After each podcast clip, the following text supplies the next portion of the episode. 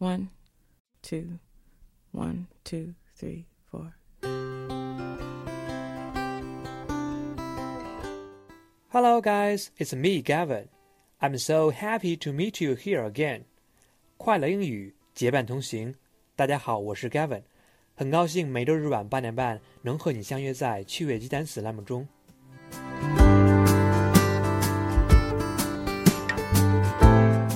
上周我们学习的是家具，你还有印象吗？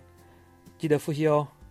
本期让我们一起走进厨房，去看看锅碗瓢盆用英语怎么表达。Are you ready? Let's go. I remember there was a time. Smoke exhaust ventilator. Smoke exhaust ventilator. Gas stove.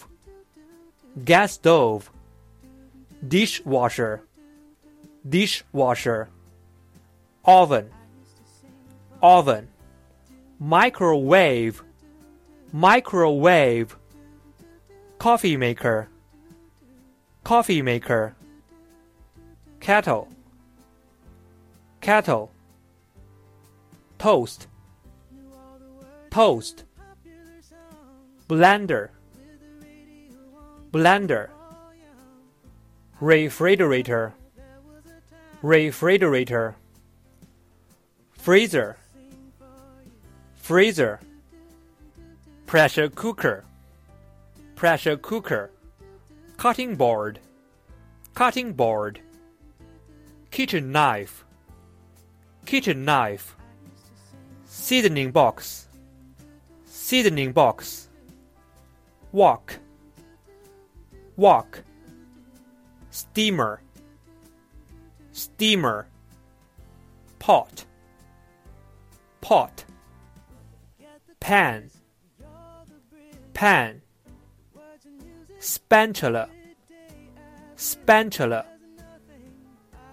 ladle, ladle, lid, lid, egg beater, egg beater pillar, pillar, sink, sink, apron, apron, washing up liquid, washing up liquid.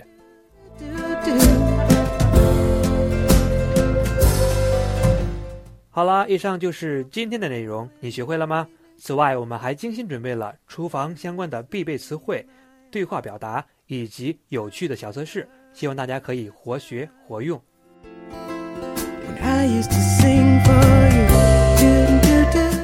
在节目的最后，Gavin 提醒大家要经常性的复习，每期文章的最后都附有往期回顾链接，一键查看，简单快捷。大家快复习起来吧！Practice makes perfect. See you next time.